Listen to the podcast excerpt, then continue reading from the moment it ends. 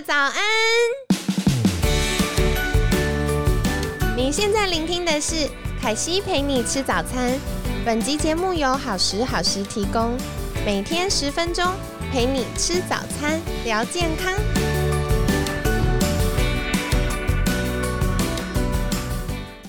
嗨，欢迎来到凯西陪你吃早餐，我是你的健康管理师凯西。星期五快乐！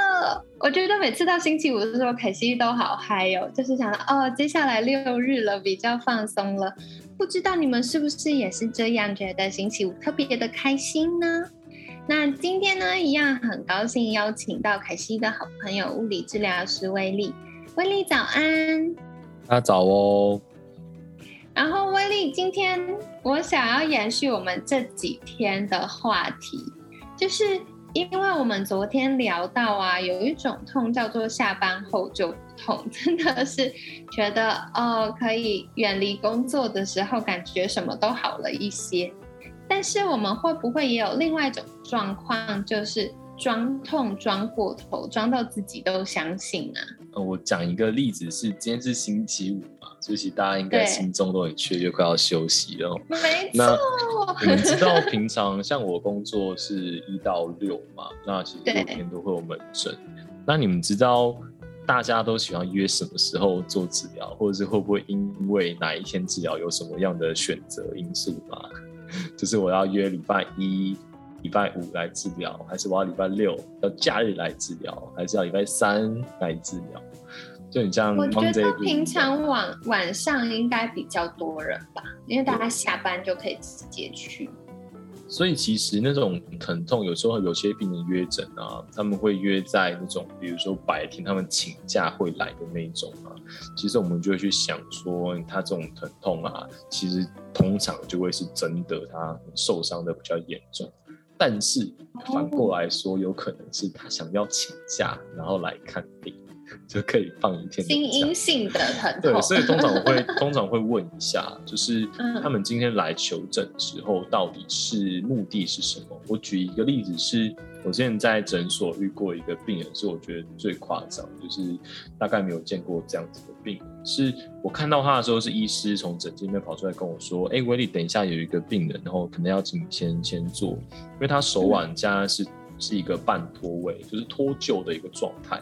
所以我看到那个病人说，他那个骨头啊是凸一块在手腕上跑出来，然后离家出走这样。然后我就赶快先开始问他说你怎么受伤的，然后问一下医师说那韧带状况怎么样？那他其实已经受伤一个多月了，然后医生说韧带部分有一些些之前应该是有些旧伤，也会有一些粘连，然后希望我可以处理他一下。那所以我问完确定状况之后，就开始帮病人做这个。先把关节的位置先推回去，做所谓的复位，嗯，就做一做，做一做，做一做，做一做之后啊，就把它推回去了。我就开始问他说：“哎，那其实怎么这么久？就是我很怀疑说，嗯，怎么会这么久？他还这个这个骨头还还没有在家里，怎么还在外面跑？是不是因为他太晚就医？”但没有，这个病人他是出车祸，然后这个从脚踏车上面摔下来，然后手去撑到，然后撑的当下，这个韧带跟这个这个骨头就会发生的这个错位的问题，所以其实是对方会去做一个赔偿，那当天其实就去急诊的。可是呢，我就发现一件。问题是，那怎么可能现在 还是这样？像我之前讲到，是可能这个软组织韧带啊这些东西，可能六周八个礼拜，我差不多两个月的时间，应该差不多就好了。但是他一个多月了，还在外面离家出走，肯定有问题。那我就一边在思考这个啊，一边就跟他说：好，那我们接下来要贴扎，我要拿这个这个硬的这个贴布，去把他的这个骨头去固定住。其实我本来是想要他戴护腕啊，但是因为护腕它的固定性效果没有那么好，不然就要请就是呃这个诊所或者是请他去做这个护木的辅具，去把他的手腕完全用板子去把它夹住固定好。那我问他这个，我想说我先用这个硬的这个刚性的贴布先固定住手腕之后，活动一下看看看他还会还这个骨头还会不会跑出来。如果固定的效果不佳的话，我们再考虑做护板或者是父母的辅具。结果这个病人跟我说他不要了，他说我哦没关系啦，不用。那我们下次什么时候来？那我就觉得太奇怪了，为什么会说不用？我就对，因为一般如果这么严重，应该会尽量赶快让他好起来才是。是啊啊！可是我就说，可是如果这边不不固定的话，他又会跑出来耶。他说没有，他不喜欢那个，就是就是那个贴布贴上去之后，他说他工他工作就是应该说他平常做家事啊、洗手啊、那照顾小孩，就是比较不方便。然后他也不喜欢就是那个感觉。然后因为他都这样讲了，然后他说他要走了，然后就是到哪边付钱，然后还要诊断证明书这样。然后我就想说，哦好，我就一边就是疑惑，然后一边就帮他弄好这样子。然后我就请他一礼拜来两次。我跟你说，每一次来，他那个头在外面，就是虽然每一次有慢慢的好一点、好一点的感觉，但我就觉得很奇怪，说他每次来我都讲一样的话。你要不要试试看？我就是用那个，就是比较防水的贴布，然后我帮你去让你比较好洗手，这样好不好？不 好那我说，那可能护腕加夹板好不好？不好。他说他 照顾小孩不能不可能带着护腕，他说可能就是用尿布什么会沾到，他一定要拿掉。那听起来确实好像很合理的。对啊，听起来蛮有道理的。直到说后来他就是跟我讲说，就是他要要去请这个保险的。我才知道说他其实已经就是这一个多月他都不用上班，然后他上班的这个工作给付是肇事者会赔偿他，他希望我们可以写出他现在多严重，因为我们现在去写啊，他这一个多月来了，他都是处于一个脱位的状况，他完全不能工作，嗯，所以其实这个病人他来啊，他的主要其实是希望他有一些因为。这个他在治疗过程当中，或者是他有这个现在这个状况的时候，他有一些所谓的额外的好处，所以他才要想要去。他其实也不是装病哦，他其实真的是很严重，因为医师跟物理治疗师都评估过了。没错，所以像是有一些小朋友他们在治疗的时候啊，他们觉得说，或者是应该说老人家也是。当他今天他喊腰痛的时候，我有一个病人就是这样子，他都跟我说他膝盖痛，但是他膝盖哦已经换过人工关节了。嗯，所以我们都很怀疑说，嗯，是不是这个膝盖的人工关节松脱了？哦，他的这个三个女儿轮流带他去各大医院啊，北医啊、荣总啊、台大去看啊，然后神经这个内科啊、外科啊，然后这个骨科啊、附健科啊，甚至他们最后在我的建议之下，他们去看疼痛科，因为你们知道。我帮他做徒手治疗，无论把这个这个膝盖周遭的软组织，还是髋关节，还是腰，我们甚至都还怀疑检查过他的腰椎是不是有压迫，才导致有一些传导性的一些疼痛。那最后发现呢，我们在治疗的时候，其实我们会去呃，很像是去做一些所谓的操作，一些徒手治疗，去看疼痛是否产生变化。来去验证说我们我们做的事情产生什么样的效果？那最后这个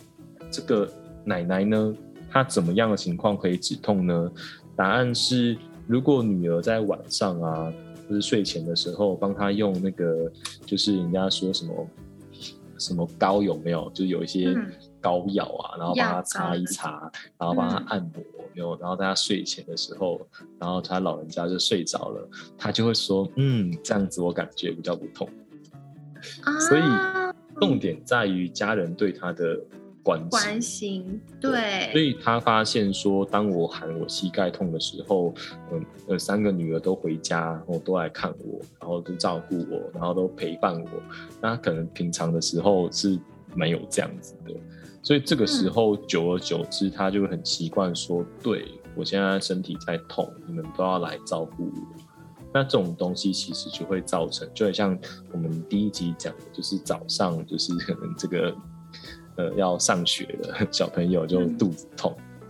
对啊，所以这样子的状况其实就会是我们真的是在装病吗？还是是我们大脑对于疼痛的这个问题，我们需要？真的要解决的东西，到底真的是生理上的问题，还是心理上的问题，还是人际关系、情绪跟这些需求？嗯，我觉得这很有趣诶，因为的确有的时候，呃，会因为好处而放大感受，比如说像小朋友可能要去上学，不想上学就发烧，他是真的有发烧呀。可是可能妈妈请假完之后，他就退烧了。嗯，所以有的时候那个就是我们生理跟心理会交互影响，然后因为那个好处，所以有的时候那些感受会被放大，它不是不痛。他是真的有在痛，只是他获得了某个部分，就像我们前两天有分享，就是哎，一个受伤的状况，如果有家人来的时候，可能我们觉得安心了，那那个疼痛的感觉也会比较下降。所以有的时候其实是因为我们的认知，然后去影响了这个感觉，对不对？嗯。我讲一个额外的例子是，当今天就是病人来找我们做治疗的时候啊，其实他可能这个疼痛或者是他现在的问题有很多种原因，所以在就是稍微打一个广告啦，因为我觉得这个真的蛮棒的。是如果有治疗师在听啊，或者是你们周遭有这个你的治疗师啊，他是上过这个之前有提到杨婉清老师他的课程的话，他的课程里面他主要是在。对治疗上面做一个分类系统，那这个分类的时候就会把病人啊，我就简单讲，他把它分成这个徒手治疗组，有没有？我们就帮他的按摩啊，帮他拉筋啊，帮他处理关节啊。啊，这些东西，或者是运动组，有些人他可能今天是他的这个脊椎哦很不稳定，核心力量很差，所以导致他平常在站着的时候啊，走路的时候，他腰椎很像那个大楼摇来晃去，摇来晃去，哦，可能就会产生疼痛。所以这个时候我们叫他做徒手治疗，完全帮不上忙，因为他已经松松的，他已经没力了。我们如果再把他弄得更松，他一定会更不舒服。可是他可能会享受当下我们在帮他按摩的时候的那个舒服的感觉，所以这样子的病人，其实我们在治疗的时候，我们要在第一次的时候就不要给他徒手治疗，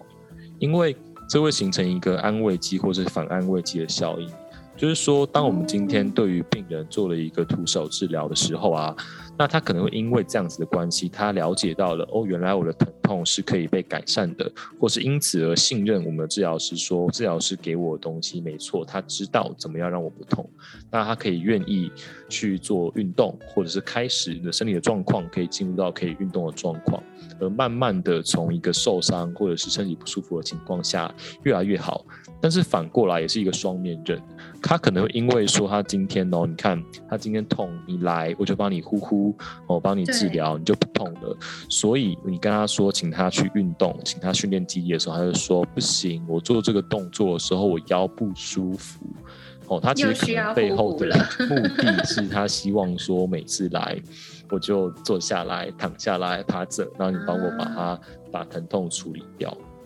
所以面对这样子的病人的时候，我们一般在做这个呃疼痛的这个喂教啊，或者是我们在给运动的这个东西的时候，我们就会说，呃，我们已经帮你把问题分析出来。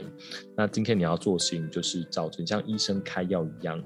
我们请你做伸展啊，或是运动啊，或是避免做什么样的事情的时候，那你就是。自行斟酌，那你可以根据你这个假设，我跟你说，哎，你今天重点是运动哦，你今天来。你的运动如果每次来啊，都都是没有进步啊，你的肌力都没有进步，回去都没有做的话，那如果你这个时候还是痛的话，我就会说那是你的哦，不算我的，就是你痛来找我，虽然是你付我钱啊，但是我觉得这个部分是双方沟通说我们要一起努力把问题解决，所以我告诉你问题的解决方法，那你又没有做是你自己的事情。所以，如果今天我跟你讲说你是运动组的哦，你接下来就是要做运动。当然，你每一次来的时候，我给你一个礼拜的时间回去好好练。我给你影片，让你看着做。然后，你如果做的时候会痛有问题，你要告诉我。所以，如果病人在一个礼拜之后来啊，跟我讲说，哎，我回去啊，其实我没有什么做这个运动，哎，哦，就会开始有很多的因为所以，有没有？然后我就会问他说，那你当下如果你第回去之后做了会痛？你为什么不问我？嗯嗯，就是这个时候，就是说我们在处理这些所谓的其实它也不一定是所谓的装病啊，而是说疼痛啊、慢性疼痛跟这些所谓的他的生理跟跟心理上面真的应该要去做事情的时候，要把我们的这个感知跟我们的情绪跟我们的认知跟最后的疼痛结果，要把它弄弄清楚一个所以然，这样我们在做事情的时候才会是有效率的。不然大家来自看物理治疗一次都 可能一两千块，对吧？其实重点是要把问题解决。没错，没错。哎，那进阶想要请教，就是疼痛可以透过催眠改善吗？因为我有时候看一些国外的研究啊，然后他们就会说，有的时候很痛的时候，那透过，而且不是一般随随便便的催眠哦，是有。呃，执照的心理师来进行催眠的时候，他们真的研究发现，疼痛的感受度会下降耶。威利是怎么在看待这件事呢？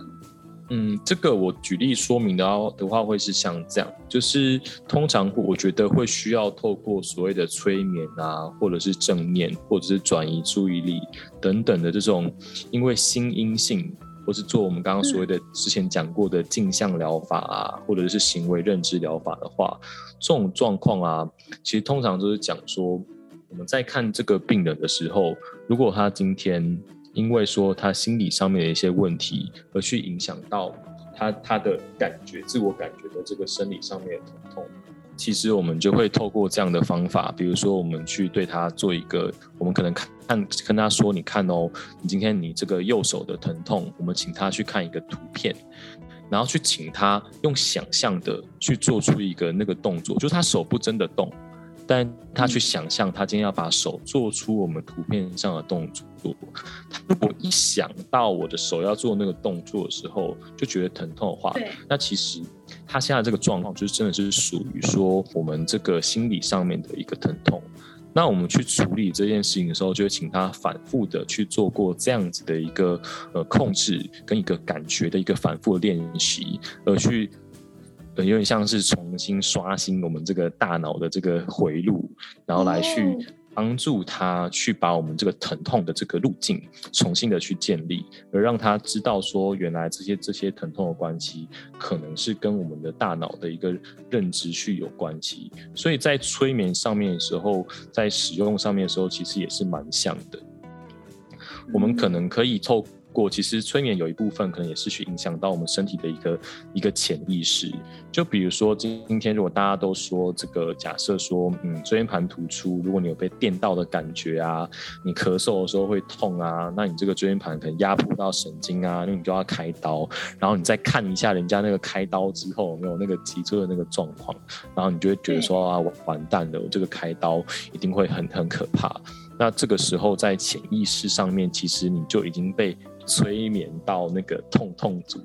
的那边去的，对啊，那所以反过来的催眠就是说，我们今天透过我们行为认知的一个一个疗法，然后去改变你对疼痛的一个认知，或者是你的情绪，进而达到说我们用催眠的方式，然后来呃，比比如说转移你的注意力等等的方式，去影响你的这个疼痛的这个处理。原来如此，所以就是。呃，透过这样的方式去改变他的，这算改变认知吗？就改变认知，然后再进一步可以帮助他比较顺畅的去，呃，面对他要做疼痛改善的这些运动或活动也好的治疗，这样。嗯，我觉得所有的治疗师都，其实我有想要去报名学催眠啊。老实说，就是 我有个学弟叫林炳腾，你可以去看他的 粉丝专业，就是人生普拿藤，有没有？那他的这个他讲这个催眠的话，我觉得比较重要的事情是说，其实今天病人进来之后啊，他的治疗成不成功，真的要看他相不相信你。因为如果他今天不相信你的话，他主观进来看到你。好，我举一个例子好了，我以前去大概一年多前吧，那时候有一次去这个面试这个治疗所的工作，我就穿艾迪达的裤子，然后我就很就是随便，因为我其实面试一向都是这个风格啦，就是重点是我的能力啊，而且我治疗的时候都穿治疗袍，你管我穿什么，我穿拖鞋去也没关系。但我那次去比较意外是那家治疗所它的位置啊，在那种就是很豪华的那个就是区域，然后同时而且同时有其他跟我一起面试的人，这是重点。所以左边呢做一个就是那种蓄胡有没有，然后戴那种就是看起来很精明的那种细金属框眼镜，然后穿那个西装打领带，然后走走路还发出扣扣扣的声音。然后我穿运动风，艾迪艾迪达，然后球鞋，然后就是一般的这个 polo 衫，然后去，然后呢那个形象之鲜明。所以其实，如果那个时候那个面试官就跟我讲说，就是，呃，如果你今天是病人的话，其实你的第一印象的这个形象其实非常重要。因为如果病人一进来之后看到，我们还蛮常被讲说，哎，你好年轻哦。就是其实有时候就是有一些病人会觉得说，我想要，呃，就是很有经验的治疗师啊。或者是说他会有一个倾向去找相信的这个对象，那如果他你就是连说相信你的这件事情都办不到的话，接下来你所有的不管是喂教也好、疼痛的说明也好、测试也好，那其实所有的事情都没有办法，就很像一个基础一样。啊，所以我觉得催眠在呃这件事情上面，其实人与人的之间的沟通也可以说是就是 催催眠的一种，就是你跟人家讲话，就是对方就是会觉得说哎很亲切，然后很舒服。那这个时候其实你们的这个无论想要做什么样的事情的时候，其实都是一个正面的一个感觉回馈。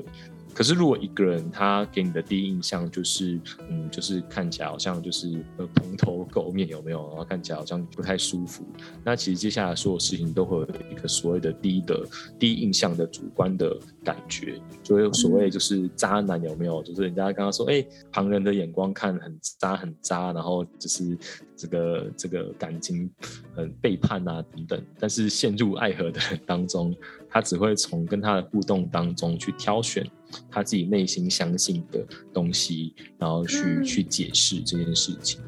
了解了解，所以其实说回来，要我觉得威力也提到一个很重要，可惜觉得呃特别想跟大家分享的一点，就是我觉得有些时候这种健康管理或者是治疗，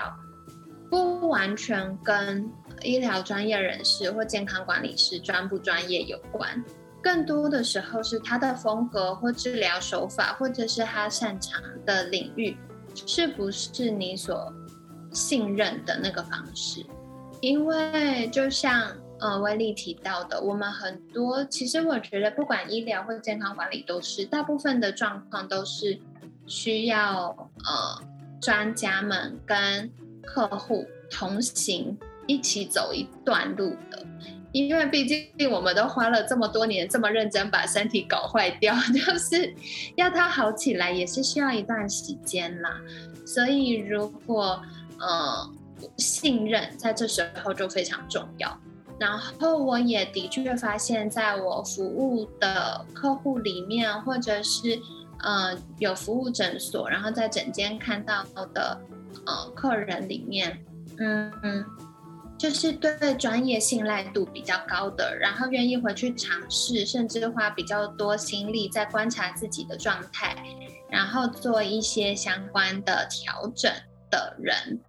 他获得的成效，不管是明显的程度，或者是持续的程度，就是可以稳定越来越好的程度，都是比较明显的。所以我觉得，嗯。大家如果在变健康的过程，或者是呃寻求治疗的过程呢，嗯，如果觉得这个物理治疗师或医师或健康管理师已经去过好几次，比如说去过一到三个月了，然后你还是觉得嗯好像没有那么积极有效，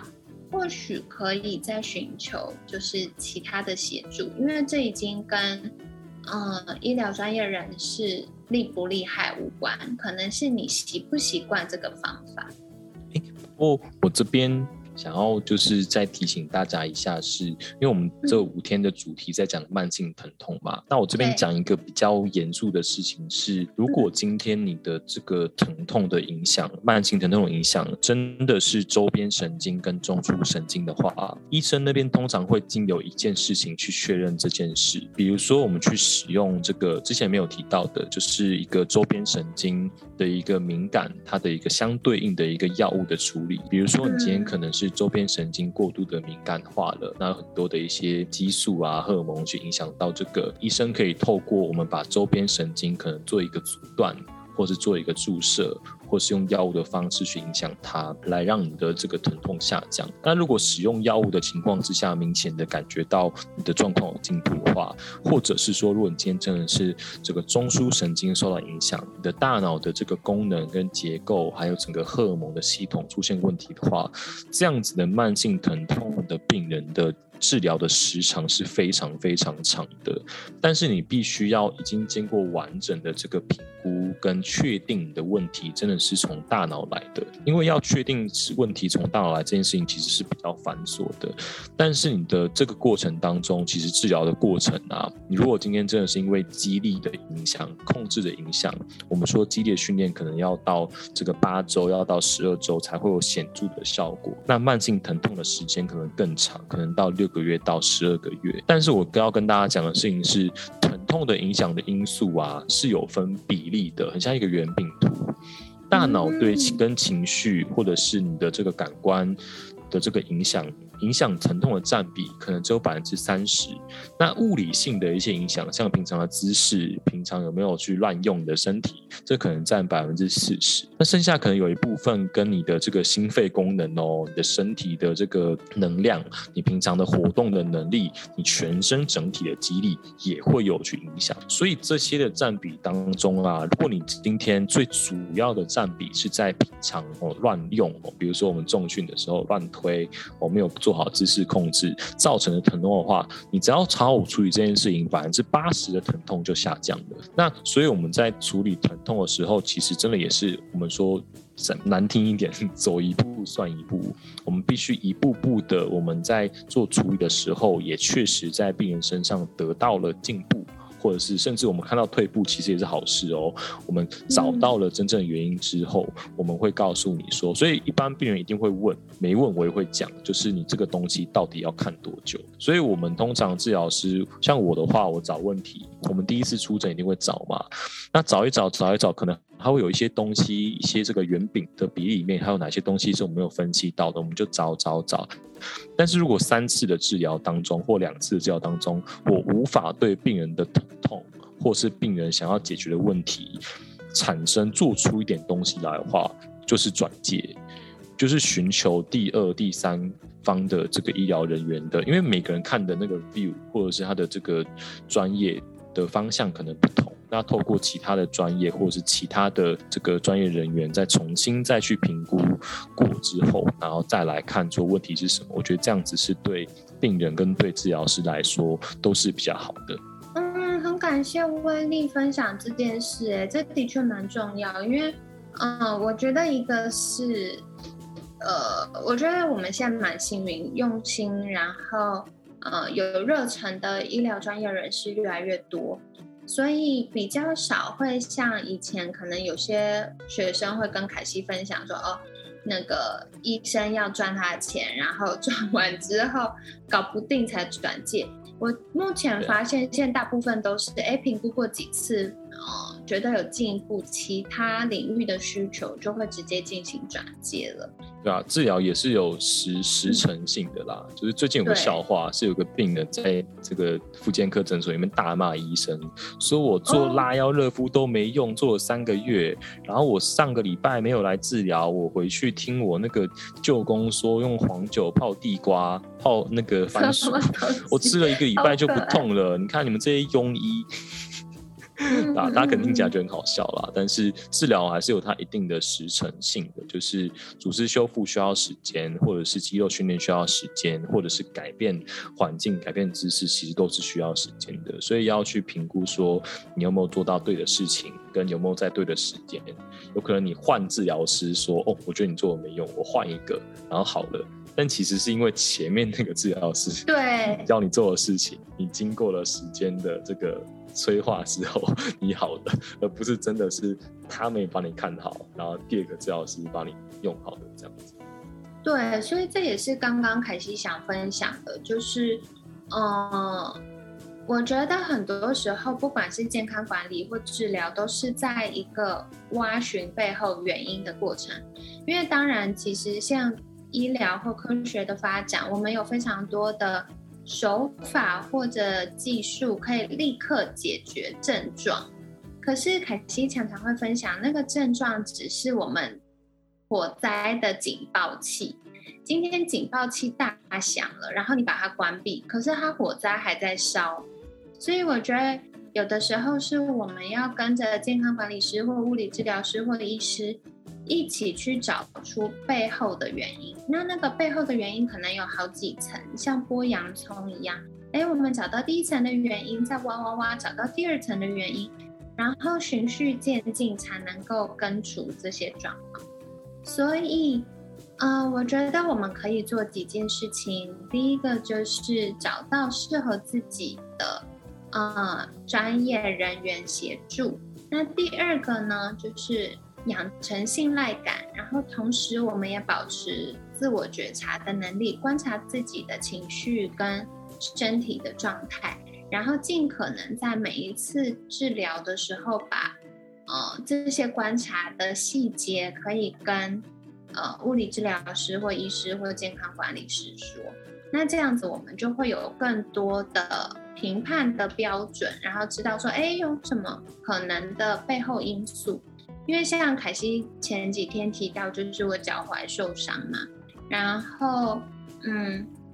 我觉得我很幸运，就是看了骨科之后，后来又转介到去看了物理治疗。那物理治疗师看完之后，又会转介去复健科医师，所以表面上看起来，哎，我要去好多个不同的地方，可是实际上是每一位医疗专业人员都在那个当下提供了最好的。治疗，同时他们也觉得，哎，在某个呃阶段，我可能会需要下一个协助，他就会介绍我，哦，那你再去找哪一位医师或哪一位物理治疗师做进一步的处理。我觉得这是最好的状态，所以也请大家在恢复健康的同时，给自己也给我们医疗专业人士多一点点耐心，然后多保持观察。那当然，我觉得。我们也不用害羞，或者觉得，呃，我好像问这些问题不，好像代表我都不懂。就是有任何不确定，就立刻询问，因为，嗯，这样子也可以让医师或物理治疗师知道说，哦，那现在的状况是什么？那可能他们立刻提供一些简单的建议，就可以大大改善我们的状况。跟你们分享喽。然后这周也非常感谢威力精彩的分享。我们有机会就是从大脑的角度来了解慢性疼痛。其实凯西陪你吃早餐的频道，我们已经邀请过好多物理治疗师来分享。但每一次不同的专家们来分享的时候，都会有不同的切入点。不知道你们在这次的呃分享过程中有什么收获呢？那如果有更多想要了解的，或者是其他想要听的主题，也欢迎在 email 给凯西，或者是到好时好时粉砖告诉我喽。那今天一样，非常感谢物理治疗师威力精彩的分享。每天十分钟，健康好轻松，凯西陪你吃早餐，我们下次见喽，拜拜，拜拜。